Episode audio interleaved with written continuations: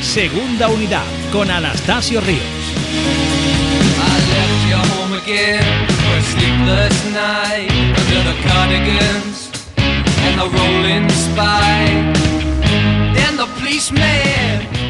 Hola amigos, bienvenidos a Segunda Unidad. Bienvenidos en esta ocasión un día antes subido a internet que normalmente este podcast en el que analizaremos en profundidad la última derrota del COSUR Real Betis, dolorosa, con todo el pabellón lleno y sin paliativos en el derby andaluz contra Unicaja de Málaga. Eso será con Pablo Salvago de Diario de Sevilla y además escucharemos a los protagonistas del, del encuentro. Por otro lado, conoceremos todos los resultados y el calendario que se le viene a los equipos sevillanos. ¡Empezamos! Vamos ahora con los resultados que se dieron en la Liga Endesa, en la Liga ACB, en la jornada número 18, empezando por ese COSUR Real Betis 66, Unicaja de Málaga 88. Y aparte también en partidos que eh, podrían influir en el devenir de la temporada del conjunto verde y blanco, derrota, aunque fue dura esta del COSUR Real Betis, también eh, de Movistar Estudiantes ante Verostar Tenerife 76 a 59 y de Montaquit Fuenlabrada ante el Barça 90-94 en Fuenlabrada y son los dos equipos que se mantienen en el descenso al final al finalizar esta jornada número 18. En la LEP Plata venía el Club Baloncesto Morón de perder cuatro partidos consecutivos y ahora ha sumado su tercera victoria consecutiva tras ganar en casa al Círculo Gijón Baloncesto por 70 a 62. El máximo anotador fue Filip eh, Bujanidovic con 15 puntos y 4 rebotes y Ángel Vázquez que anotó 13 puntos, Bocún 11 y Diebol 10 tantos en el, en el triunfo local. Este triunfo coloca a los moroneros en la séptima posición de la tabla con 9 victorias y 9 derrotas, al igual que el Club Baloncesto Zamora y el Bodegas Rioja Vega. Faltando cuatro jornadas de la primera fase, sigue con opciones de clasificar a la segunda fase de la competición de ascenso y es una gran noticia para los chicos de Antonio López. En Liga EVA, el grupo DB, la jornada 14, DKV San Fernando 73, Club Baloncesto Utrera 62, COSUR Real Betis 82, Club Baloncesto San Fernando 72, Huelva 76, Club Baloncesto Ciudades Hermanas 67. Con la derrota del Club Baloncesto Utrera se ponen con seis derrotas ya en esta competición, tercero en la tabla.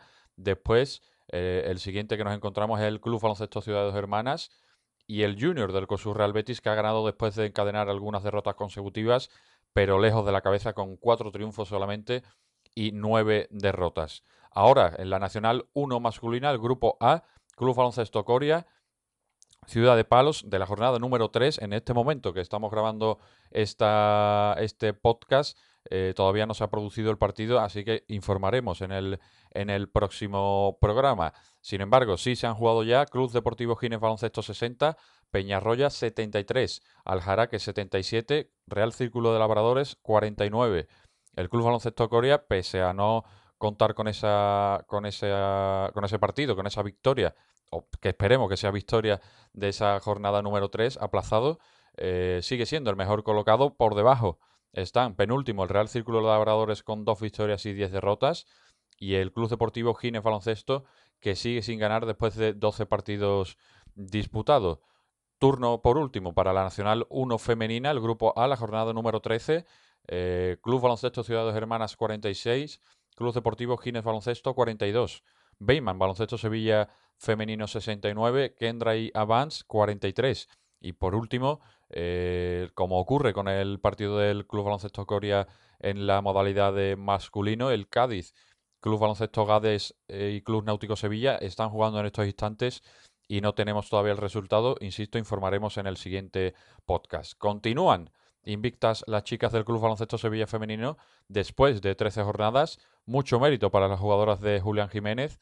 Después de tanto tiempo seguir siendo competitivas y ganando partidos, el último ante el y Avance, la mejor fue Ana Flores con 10 puntos, 5 rebotes, 4 asistencias y 3, y robos de balón y se llevó un 17 de, valoración en el encuentro. Sin duda, eh, la mejor del, encuentro. Las terceras de la competición eh, son el Club Deportivo Gines Baloncesto con 7 victorias y 6 derrotas.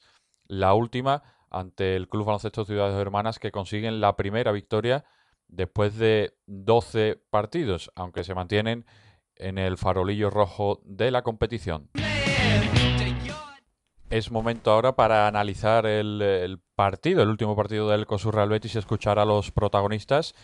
Eh, el último encuentro derrota del conjunto verde y blanco ante Unicaja de Málaga, donde cosechó su decimotercera derrota de la temporada en un partido en el que no estuvo sólido y no dio sensación de poder ganar en ningún momento. Eh, fue para mí de las más duras de la temporada esta derrota por cómo venía el equipo después de dos victorias consecutivas por el escenario, que estaba San Pablo eh, a reventar en el partido, y por la forma, que, insisto, no tuvo ninguna opción eh, durante todo el encuentro y perder de 22 puntos en un partido en casa, eh, ya se tienen que hacer realmente mal las cosas. Unicaja hizo una gran defensa del pick and roll, que venía siendo clave en los últimos tres partidos para Curro Segura y los suyos, y además los tiros, muchos liberados, no entraron por parte del COSUR Real Betis y empezó a entrar en una, dinámica muy ansiosa y tuvo un porcentaje bajísimo de acierto eh, desde el triple, un 7 de 26 en triples y un 22 de 58 en tiros de campo. Sin duda, una de las claves para entender la derrota ante Unicaja de Málaga. Los malagueños estuvieron mucho más acertados, sin embargo, con 14 triples y además, bajo los aros, dominaron sin contemplaciones ante un Betis bastante blando, diría yo, con 28 rebotes, 40 eh, capturó el conjunto de la Costa del Sol. Eso sí, no se pudo parar a Darío Brizuela, que se desquitó del partido que jugó en San Pablo con estudiantes, el último que jugó con los madrileños y donde anotó 8 puntos. En este último encuentro anotó 20, con 3 de 3 en tiros de 2 y 4 de 6 en triples. No hubo jugador eh, más destacado por parte del COSUR Real Betis, quizás Demetrius Conger, que fue el máximo anotador con 21 puntos y fue el que más lo intentó, pero eh, realmente estuvieron bastante desaparecidos todos los jugadores del eh, conjunto sevillano. El entrenador de Unicaja, Luis Casimiro, ex del baloncesto Sevilla, se alegró por jugar un derby andaluz por su paso por el conjunto hispalense y no podía esconder su alegría en rueda de prensa por el gran partido de los suyos. Siete años hacía que Unicaja no ganaba en San Pablo. Esto decía el técnico de los malagueños. Unicaja de Málaga ha jugado un grandísimo partido. Hemos jugado muy bien en defensa, hemos jugado muy bien en rebote y hemos eh, jugado también con mucha claridad de ideas en ataque, eh, pasándonos muy bien la bola, eh, haciendo tiros abiertos y también castigando en el interior cuando hemos hecho esos tiros abiertos y la defensa de, Sevilla se ha descompuesto un poco más. Por tanto, pues muy feliz por, todo lo vivido y por el gran esfuerzo que han hecho los jugadores y la mentalidad que han tenido para jugar este partido. Por su parte, el técnico del COSUR Real Betis, Curro Segura, salió y achacó la derrota al poco acierto y a la ansiedad que no gestionaron bien cuando quizás había alguna posibilidad de volver a meterse en el partido en el inicio del tercer cuarto. Esto decía el técnico granadino. Creo que hoy ha sido un, una clara, como diría, eh, muestra de, de, física que nos ha sacado al principio del partido y después de acierto. ¿no? Creo que con toda esa intensidad que estaban poniendo atrás, si no hubieran metido tanto al principio, pues el partido habría, ido, habría discurrido de otra forma, pero con ese gran acierto y nosotros sin meter, pues ha sido muy complicado. Creo que a partir de ahí el equipo pues no ha dejado de intentarlo, eh, hemos tenido toda la intención de, volver al partido, especialmente y, con acierto en el, en el inicio del tercer cuarto y creo que pues una acción desafortunada de Tobías en una pérdida cuando estamos a 6 que podía ser 4 eso se convierte después en un triple de ellos un balón suelto que se convierte en rebote ofensivo y en un instante pues los, el esfuerzo hecho para volver al partido se, se vuelve otra vez a su lado y a partir de ahí creo que ellos han manejado muy bien las distancias y nosotros pues con, la, con las prisas por llegar y sin el acierto necesario que que tienes que tener para, para ganar un equipo como Unicaja y, sin ese acierto pues es muy, es muy complicado y, y desafortunadamente pues hoy no, no lo hemos tenido y, y por eso la, la, diferencia amplia. Además, reconoció el entrenador del COSUR Real Betis que no vieron venir el inicio del partido de Unicaja pese a la reacción de después ya que fue algo que repitieron mucho durante todo el partido, sobre todo en defensa, que fue donde se impusieron al conjunto verde y blanco. Bueno, yo creo que ellos, eh, los dos contra uno tan agresivos que han hecho, han comenzado a hacer daño al principio del partido. Hemos encontrado luego la forma de, de, solucionarlo, entre comillas, o de, o de, buscar opciones cuando hemos sido capaces de penetrar. Pero yo creo que hoy el, el dominio del rebote les ha ayudado mucho a tener esa tranquilidad y, yo creo que te diría que lo que no me ha gustado ha sido el, el, acierto que hemos tenido porque hemos estado desacertados. ¿no? Yo creo que luego, pues con 12, 14 puntos abajo y el reloj corriendo, hemos jugado con un poquito de ansiedad que, por ganar y por querer, por querer llegar al partido y nos ha faltado. ¿no? Yo creo que el equipo hoy estaba un poquito frustrado porque queríamos y no, y no podíamos. ¿no?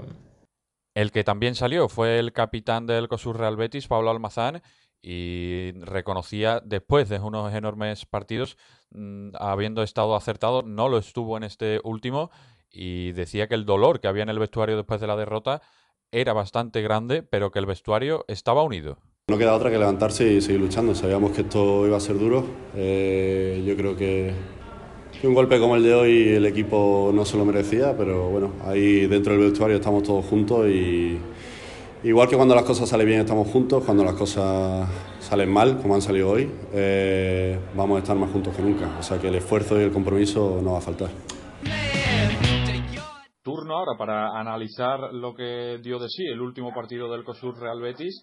Derrota dolorosa, muy dolorosa eh, y bastante dura en casa, en San Pablo. Un San Pablo a rebosar contra Unicaja de Málaga. 66 a 88, mm, sin paliativos ni, ni excusas. Derrota muy dura y tenemos al otro lado del teléfono para analizar este partido a Pablo Salvago de Diario de Sevilla. Pablo, muy buenas. Hola, Tasio, ¿qué hay? Eh, bueno, eh, las sensaciones que, te dejó el partido, me imagino que es algo bastante común eh, de, los que normalmente vamos a San Pablo y demás. partido bastante malo, ¿no? Del COSUR Real Betis, sobre todo también viniendo de lo que venía, ¿no? Por todo, por la situación en la que estaba después de dos victorias consecutivas, perder en casa en un derby andaluz contra Unicaja de tantos puntos, peor no pudo ser. Sí, ya no solo por la, por la derrota, como dicen, ¿no? Eh, las formas, la verdad es que también fueron muy muy dolorosas, ¿no? Porque el equipo venía en una, en una buena línea de incluso de juego, ¿no? No solo de resultados, sino también de juego, eh, aplicando nuevos nuevos sistemas. El, el pick and roll venía funcionando bastante bien con, con Nian. Eh, Jordan estaba aportando y, y, en los dos primeros partidos se le había buscado más que, en este último, ¿no? Y, y, y contra Unicaja pues volvieron los errores, eh, eh muchos errores del triple, ¿no? Eh, yo creo que el equipo volvió a abusar de, de, un, de un arma que, que desde primera hora parecía que no, que no tenían el día y, y a partir de que Unicaja come, logra las primeras rentas y, y, el Betis quiere eh, meterse en el partido por, por la vía rápida, ¿no? Por la base de triples, sumando de tres en tres y, y el balón cuando no entra, pues Unicaja después tiene jugadores que que bueno que no que, que no perdonan no Brizuela hizo un partidazo pero también Adam al principio empezó a abrir la brecha y con la cantidad de jugadores que tiene para eh, para anotar del triple la verdad es que también tuvieron un acierto diría extremo no eh, no, no habían tenido tantísimo acierto en toda la temporada y bueno la aprovecharon para para llevarse una una victoria que que al Betty en este caso la derrota pues le hace bastante daño porque eh, no solo por la derrota, sino por lo que viene, ¿no? Ahora eh, salida a Barcelona, viene Burgos y salida ahora para enfrentarse al Real Madrid antes del parón. Sí, ahora comentaremos también lo de lo que se le viene en el calendario. Eso es precisamente antes del parón de, de, la Copa o del fin de semana de, de la Copa. Eh, pero no sé si te dio la sensación, eh, hablabas de que se obcecaron con el triple, pero de falta de soluciones, ¿no? Porque eh, si bien eh, en los últimos dos partidos antes de, Unicaja se hicieron las cosas muy bien en, cuanto a, la distribución del balón, incluso Sipahi repartió 10 asistencias en el último partido en Fuenlabrada y parecía que, se movía mejor la bola incluso en el, en el partido contra, contra Unicaja, muchos triples, el pick and roll apenas existió y lo defendió estupendamente bien Unicaja y ante eso no hubo solución. De, no sé si no hubo solución de Curro Segura o que hubo o se trató de solucionar y los jugadores no, no estuvieron tampoco muy, muy acertados para ejecutar. Te digo que, que quizá lo más doloroso, lo peor fueron, fue la forma, ¿no? No solo el, el resultado, el abultado resultado, sino la sensación de que dio el equipo de, involución. Eh, como dice, eh, si Pagi venía de un, par de, un par de partidos, bueno, moviendo mejor la pelota y, y buscando siempre al compañero, esta vez no lo encontró y cuando Unica cerró el pick and roll, eh, la, parece que las ideas se, se agotaron, ¿no? Y yo creo que que el Betis tiene jugadores con, con capacidad para, para hacer algo más que pick and roll y triple, ¿no? Tiene un, el que puede generar, eh, Conger que, que bueno, que, que en el uno contra uno, pese a que abusa de él, eh, también puede sacar situaciones de, eh, bueno, situaciones favorables. Eh, hay jugadores que, bueno, Born no, tuvo el día, la verdad es que se, se le salieron varios tiros, varios tiros de dentro y, y no tuvo el día pero lo que sí evidenció el encuentro es que la plantilla está incompleta, ¿no? Eh, tuvo falta de, de un líder en San Pablo el, el Betis sobre la cancha porque no tuvo un, jugador al que buscar continuamente que estuviera efectivo y denota claramente que, hace falta que la plantilla esté incompleta, ¿no? Que hace falta un mínimo un exterior que, que bueno al que al que recurrir cuando cuando los demás no, no noten, ¿no? De la salida de Casey Rivers se está echando de menos. Eh, con el un pequeño pasito adelante, pero eh, insisto en que un jugador con ficha extracomunitaria no puede ser un, mero complemento, debe ser un jugador que, que marque diferencia y, hoy por hoy Conger no lo es.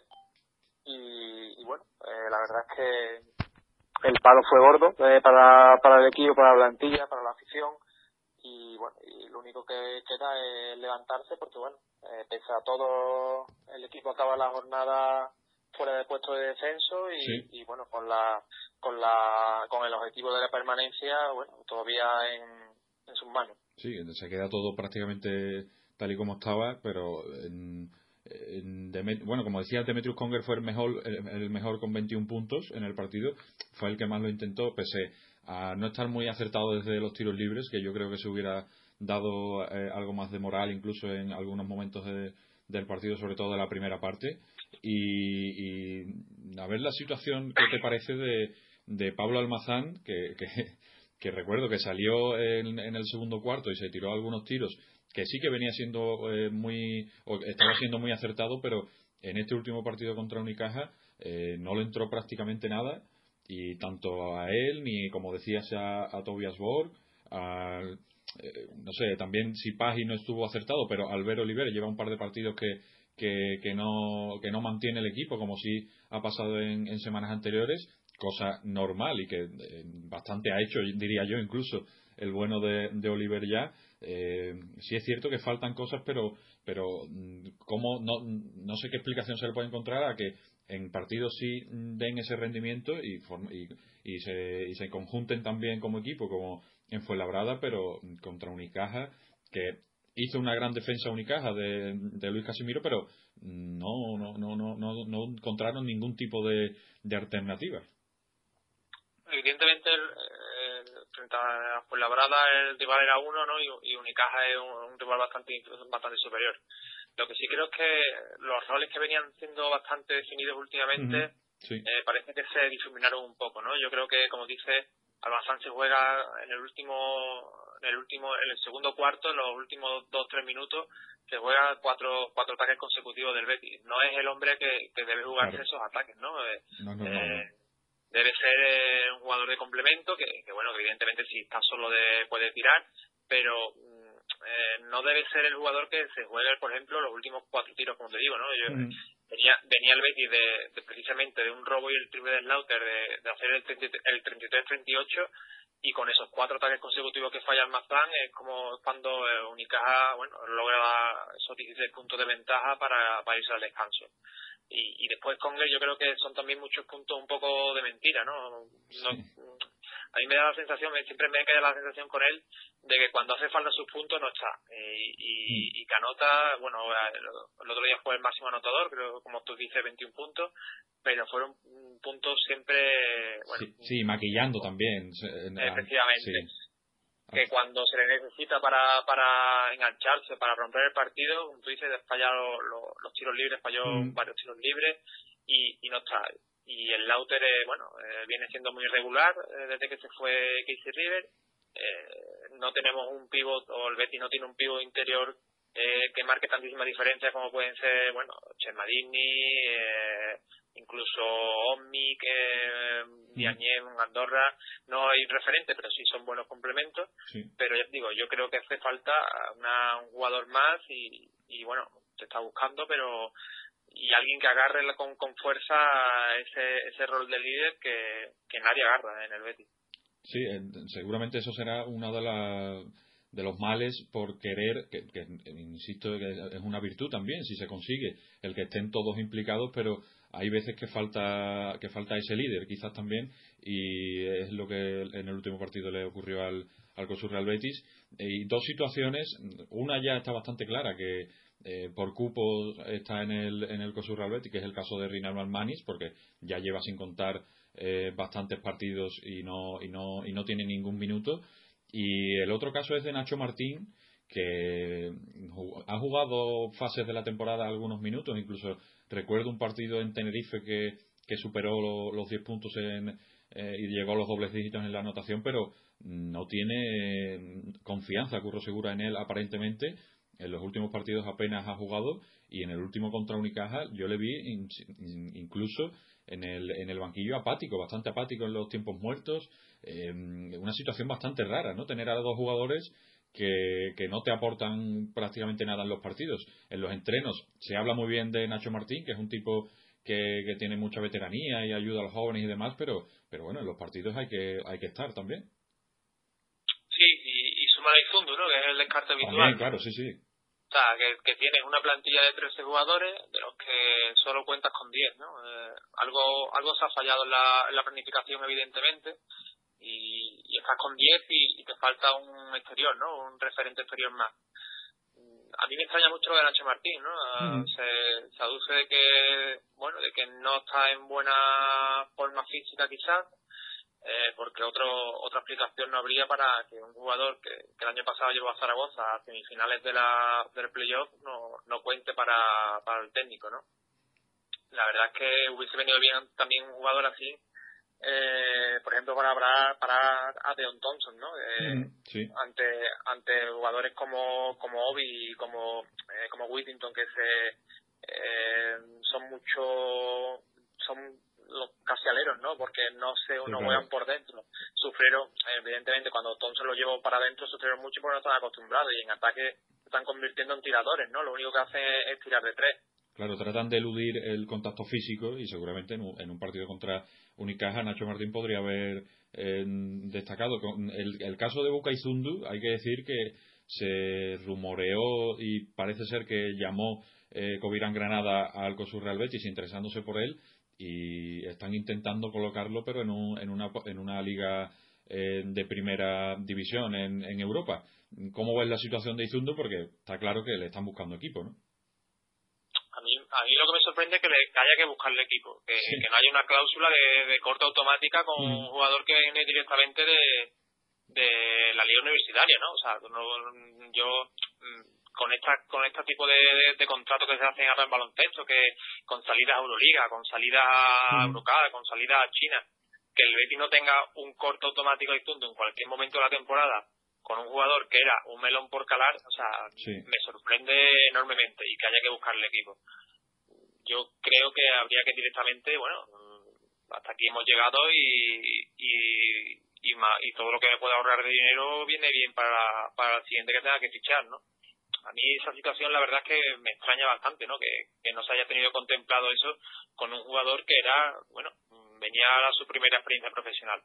Sí, y me dio la sensación cuando que pudo hablar la semana pasada en este mismo podcast con, con Juanma Rodríguez que que se, estaban un poco decepcionados incluso, o sea, que, ellos eh, aceptaban el error de, de porque realmente mm, a partir de que ha llegado eh, Jordan no cuentan con él para nada, por supuesto, eh, por supuesto está entrenando y, demás, pero no, eh, claramente Jordan y Nian están por delante de él y, parece que, a Curro Segura no hay forma de que ya le vaya a convencer Izundu cosa normal porque tampoco ha dado realmente el rendimiento adecuado. Hablando del, del calendario, ya por último que se le viene al COSUR Real Betis, se lo has mencionado anteriormente, el Barça en el Palau el próximo fin de semana, Burgos en San Pablo eh, en, un par de semanas y Real Madrid para acabar eh, antes de ese parón, de, ese fin de semana de la Copa del Rey, en el que no estará el COSUR Real Betis, que será en Málaga.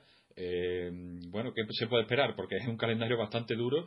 Sí que el Palau no es un, no es un eh, feudo tan inexpugnable como en otras ocasiones. Este año han ganado un par de equipos o tres, pero es muy complicado ganarle a dos equipos Euroliga y un equipo que está jugando también competición europea como es Burgos para tratar de conseguir alguna victoria antes del parón.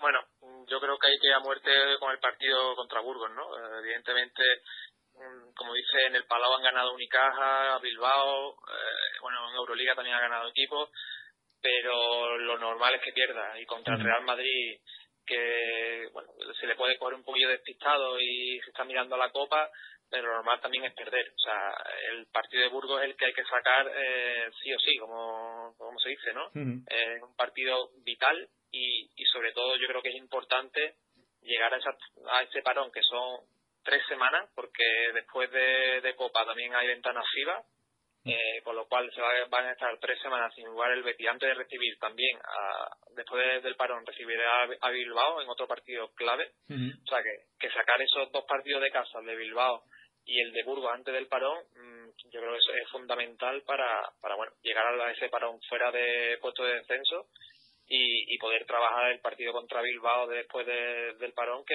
es igualmente importante, ¿no? Porque eh, los equipos suelen tener pequeños bajones después de, la Copa. Será un buen momento para coger a, Bilbao y, con tiempo para preparar un partido que, yo creo que se antoja también vital como el de Burgos que hay que sacar como sea también. Y bueno, y por último ya para comentar, el, mentalmente el equipo dio la sensación contra Unicaja que, que, entró en, en una depresión en el partido que no se pudo levantar en, el rebote perdió el rebote, tras pérdidas se dejó anotar eh, el equipo 29, 29 puntos. Mm, levantarse ante Burgos en casa debe ser esencial y dice Curro Segura normalmente que después de cada derrota el equipo se levanta y entrena mejor y más duro el lunes siguiente, pues esta es una ocasión para, para demostrar que se pueden levantar porque ha sido dolorosísima la derrota y ahora vienen, eh, como estamos diciendo, una, una serie de partidos muy, muy duros también que veremos a ver si se consigue levantar. Va a ser muy complicado, yo creo. Sí, el, partido me recordó un poco al de Burgos, ¿no? Precisamente la primera vuelta, ¿no? Cuando el, el, Betis llega a la primera parte bien, compitiendo, y en la segunda se cae pronto, ¿no? Eh, en esta es verdad que eh, contra Unicaja fue, llegó al descanso con 16 arriba, pero se, se rehizo en la, la salida del tercer cuarto y llegó a estar a 6 con, y con bola con que para ponerse a 3 o a 4, pero bueno, la, la perdió Bor. Eh, Unicaja castigó, castigó el error con un triple y a partir de ahí eh, ya no hubo partido, ¿no? El equipo se cayó irremisiblemente. Eh, pues sí, eh, la verdad es que eh, es cierto que durante la temporada ha habido derrotas duras y, y, y, el equipo se ha repuesto, ¿no? Se ha levantado. Pero problema es que siempre no puedes confiar en que se vaya a levantar con la misma. Lo que ha hecho antes no quiere decir que lo vaya a volver a hacer, ¿no? Ojalá lo haga, eh, insisto, y que y tiene capacidad para ello. Y, y, yo creo que capacidad incluso para, para estar más arriba, ¿no? Evidentemente en la clasificación. Nadie, yo creo que no esperábamos ninguno tanto sufrimiento ya en esta temporada. Y lo que hay que hacer, evidentemente, es eh, bueno, trabajar mentalmente con el equipo y, poner todo, todo, todo lo que se pueda poner para, para ese partido contra, contra Burgos que, bueno, que yo creo que va a ser muy importante para no, ir a, no irse al parón eh, metido en puesto de descenso y sobre todo fichar. Hace falta fichar como sea, hace falta, eh, evidentemente yo creo que se está demorando el tema porque se está picando bastante alto y, y es difícil, ¿no? Para un equipo como, como el Betis que al fin y al cabo es un recién ascendido y cuyo objetivo es la permanencia, no, hay más. Pero hay que fichar porque hace falta hace falta alguien que sume más por fuera. Pues esperemos, esperemos que se levanten mentalmente, pero eh, yo iba también por ahí porque parece complicado que siempre se tengan que levantar después de cada derrota. Llegará un momento que sea tan duro que, que, no, que no podrá, o, o sí, pero veremos a ver lo que, lo que va ocurriendo. Sin duda sería bastante meritorio por parte de, de Curro Segura y el, y el staff técnico. Eh, bueno, sin más, eh, Pablo, te agradezco tu presencia aquí nuevamente, ya creo que es la tercera vez esta temporada. Y, y te emplazo a que en otra ocasión, que seguramente llegará, esperemos que sea con victoria, y comentemos la actualidad del COSUR Real Betis. Gracias. Muchas gracias, Pacio. Un abrazo. Un abrazo.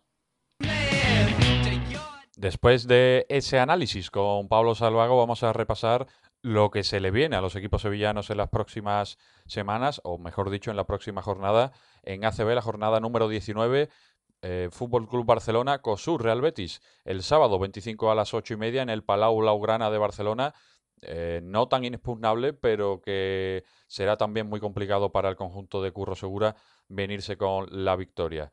El Les Plata, la jornada 19 también, como en ACB, Club Baloncesto Ciudad de Ponferrada, Club Baloncesto Morón, el sábado también 25 a las 8 y media de la tarde. Liga EVA, Grupo DB, jornada número 15, Club Baloncesto, Club Baloncesto Ciudad de Hermanas, DKV San Fernando, el sábado 25 a las 6 de la tarde. Club Baloncesto Utrera Plasencia Basket, sábado 25 también, un poco después, a las 7 y media. Y Torta del Casar Extremadura, COSUR Real Betis, en este caso el domingo 26 a las 6 de la tarde.